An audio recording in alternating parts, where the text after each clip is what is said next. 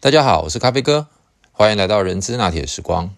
今天想要来跟大家聊一聊，平常呢我们最棘手的其中的一个问题，那就是呢在跟员工进行做绩效面谈的时候，其实呢呃会遇到非常多的挑战跟困难。而在绩效管理的面谈过程当中，有很多的方法跟技巧，包含的是如何运用赞美的方式。包含的是如何运用公司的工具表单，然后通常都会让员工先自评，主管再评，然后双方达成共识，就好的部分给予赞赏跟肯定，来保持他高的工作动力。而就做的不好的部分呢，我们也会期望去了解员工他到底是发生了什么事情。那当然。呃，林林总总所有的这些，我们在做员工的绩效管理，其实呃，并不是在那一天。打个比方，年中间或者是年底拿了表单，两个人坐进办公室会议室，然后呢，才一个字一个字、一条一条的，呃，不管是叫做数落他的不是，或者是才说他做得很好。其实基本上的第一个概念，想要跟大家分享的就是，呃，真正的绩效。管理，它应该是发生在每一天的当中，以及在呃随时随地的给予员工一些呃正向的肯定，或者是立即的回馈。其实这个才是真正我们在做绩效管理呃最重要的事情。否则的话，等到我们到了那一天，才突然告诉员工说：“我觉得你上半年你这一段期间的表现。”呃，非常的不符合我的期望。其实这个时候，这个冲突点，或者是我们称之为叫认知差异，其实也就发生了。那但是我们平常在执行工作任务的过程当中，除了不管是周会或月会，或者是各种会议、专案会议，其实大家或多或少应该对于自己专案的结果跟进度，都要有一定的理解。或者是做必要的修正，可是真的等到了呃一年一次或两次，那有些公司是每一季会做一次的比较正式的绩效面谈的时候，往往呢，身为主管的他会遇到的一个最大困难，我相信各位呃听众应该也都遇到，那就是员工并不认为自己表现的不好，而主管却觉得他并没有达到我的期望。那这个呢，我先把它分成几个不同的角度来看。第一，到底公司在做绩效制度的时候，我们在设计的目标，或者是我们在设计的每个专案的时程，是不是有一个相对明确的这个标准？那当然，我们最常用的就是叫做 SMART 原则。哦，那今天先不跟大家聊这个部分，因为我相信各位朋友。对于 SMART 原则应该是相对的熟悉了。那再往下一个就是，如果这些都设定的相对明确的时候，那为什么会造成两造双方的认识不同呢？那以咖啡哥过去的经验跟各位分享的，往往其实会是在一些团队合作，或者是在对于任务品质上面。或者是在沟通的过程，造成我们的内部客户或者是外部客户对于这样的一个专案，它虽然达成了，但是呢，在品质上面其实是出了一些的问题跟状况。所以呢，回到刚刚第一个所谓的 SMART 原则，其实我常常认为很重要的一件事情就是，只要能够设定出来的目标。它就一定要有相对可被衡量的数据，否则的话，它就不容易成为是一个好目标。好，那我们现在都先撇开所谓目标设定的够不够清楚、够不够明确，我们回到刚刚的第二个话题，也就是可能是在跨部门沟通或者是在品质上面的问题的时候，我们到底应该怎么来处理这些事情呢？往往我们都会直接的告诉我们的伙伴说：“我认为你上次在上次的专案会议里面，等等等等等，所以呢，这个态度非常的不好。”或者是呢，哎，我认为呢，你在某个案子的过程当中，我们的品质要求应该是 A、B、C，但是呢，你却没有达到，而你是往 X、Y、Z 的方向下去走。所以呢，在所谓的呃无形的，或者是比较不容易被衡量的这些呃内容部分，很多公司其实我们就会用所谓的职能来作为另外一个角度的衡量标准。很多公司就会有所谓的呃，不管是叫做核心职能，或者是管理职能，或者是专业职能。那当然，刚刚提到的这些可能比较多都是属于核心职能，或者是有一些是管理职。那我们对我们的下属可能是经理或科长，也会希望他拥有一定的管理职能。也因此呢，呃，职能的这个设计，还有所谓的主要行为。就会变成是我们在做绩效管理面谈的时候，另外一个很重要的元素，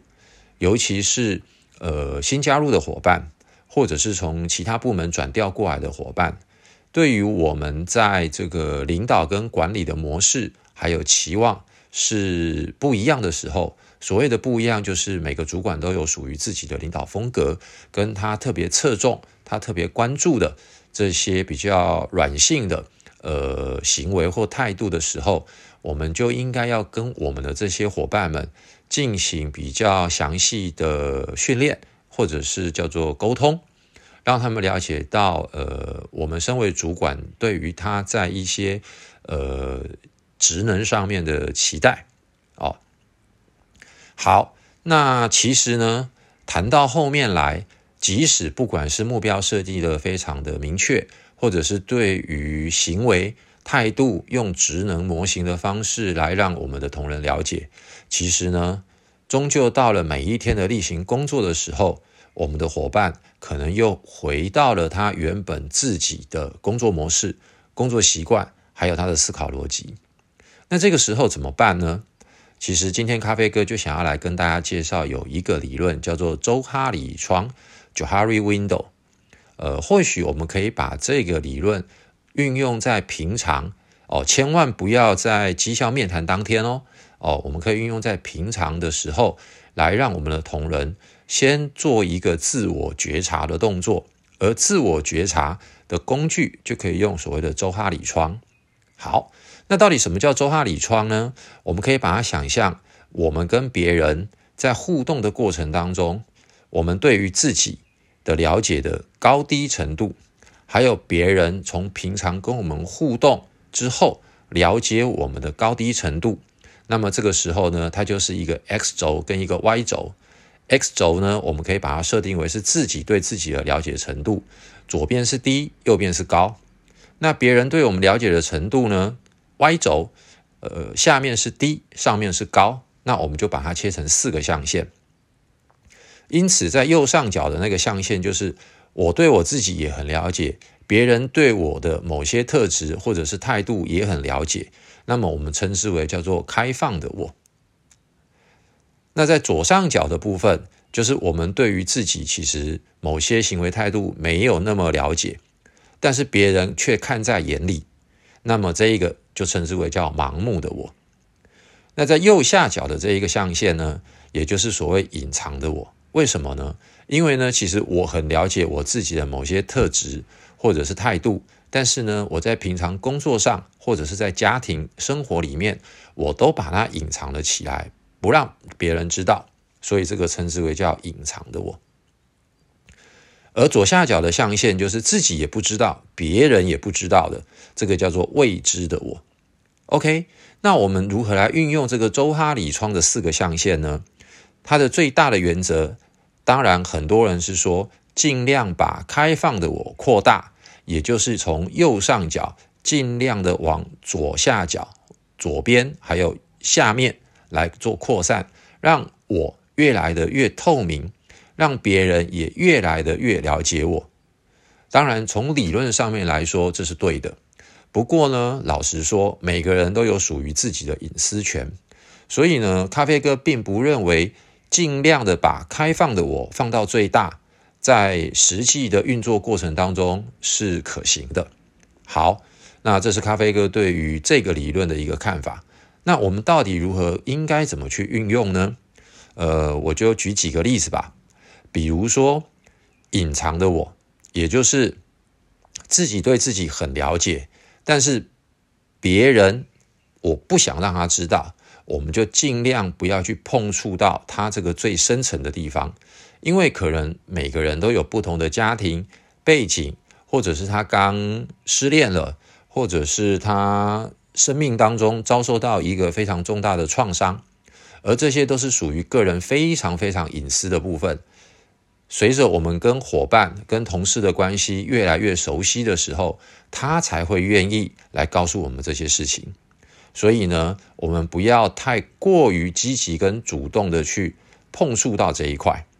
而必须是由对方透过逐渐的信任我们了之后，让他愿意慢慢的。去打开所谓他的心房，而我们真正可以用的地方呢，应该是在盲目的我跟未知的我。举例来说，未知的我，我们把它讲白话，就是自己不知道，别人也不知道的。那它很有可能是他的缺点，但是也有很多可能是他的优点，或者是他天生与生俱来的特质跟能力。所以，当我们身为主管，平常除了在工作，或者是呃，一般闲聊的过程当中，呃，我们更重要的事情是，可以透过一些不同化呃变化多样的一些任务的内容过程当中，甚或者是他在执行自己本分工作的过程当中，我们去了解跟探究，去分析他有哪些独特的技能跟才能是他自己不知道而被我们看到的。而这个时候，如果透过我们的呃运用很好的呃技巧，可能是呃指派了一些需要运用到这样高度能力、特质或者是技巧的呃工作的时候，而让他也能够在其中获得了一点肯定，而进而越来越有信心的时候，那么他在其他的工作表现或许。就不会像当初我们以为的那么差，因为我们常常开玩笑，台湾有很多学生的数学不好，其实不是数学不好，是因为他的国文不好，所以呢，他看不懂题目，导致他算不出来。哦，这就是咖啡哥举的一个很简单的例子。所以，身为主管，很重要的一件事情是我们如何去看到我们同仁的优点之外，还能够更深入的看到他有哪些特质跟潜能是他自己也不知道而被我们所发掘的。那这个时候呢，我们就不会在绩效面谈的过程当中，用不一样的行为态度来解释他为什么绩效做得不好。那第二个部分就是盲目的我。盲目的我就是他自己不知道，但是呢，我们其他的伙伴们都看在眼里，都不告诉他。其实这个呢是最难的部分。因此呢，我会建议我们平常在可能部门会有一些小活动的时候，我们可以运用不同的方法跟技巧，慢慢的点一下，点一下，让我们的伙伴们都能够知道他有哪些部分。他可能自己觉得做得很不错，但是呢，在别人的感受里面，其实是不好的。而当然，这个是无关乎所谓的技能或者是知识，因为技能跟知识它是很容易被侦测，而且是很容易具象化的一些东西。反而是在他的一些打个比方，沟通的技巧啦，呃，跟别人合作的时候啦。或者是呃遇到问题，他是不是永远都只是先指责别人，先把问题推到别人的身上，而自己完全都没有事情？我想我们好像都很常遇到这样子的伙伴吧。所以呢，在运用周哈里窗的过程当中，其实身为主管的我们，我们可以利用一些小游戏或小活动，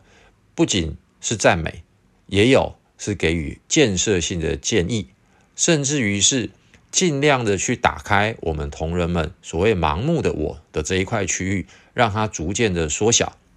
进而我们在进行工作任务指派，或者是到年底要做比较正式的绩效面谈的时候，透过他的自我察觉，或许我们就有机会能够在一定的平衡点上面，大家取得共识。因为我们都知道，其实绩效的表现，个人绩效的表现，最简单来说就是能力乘以意愿，而这个意愿又包含了他自己有没有信心，或者是他对于这个工作有没有兴趣，又或者是他现在的家庭因素，他现在的内心的压力，那等等等。那在这个过程当中，如果我们能够透过有系统化的训练他的能力，进而透过呃很多不同的方法来提高他的工作意愿的时候，那我们的伙伴其实他的绩效应该就会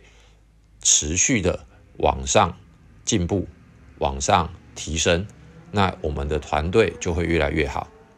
OK，那今天就先到这边，谢谢大家喽，拜拜。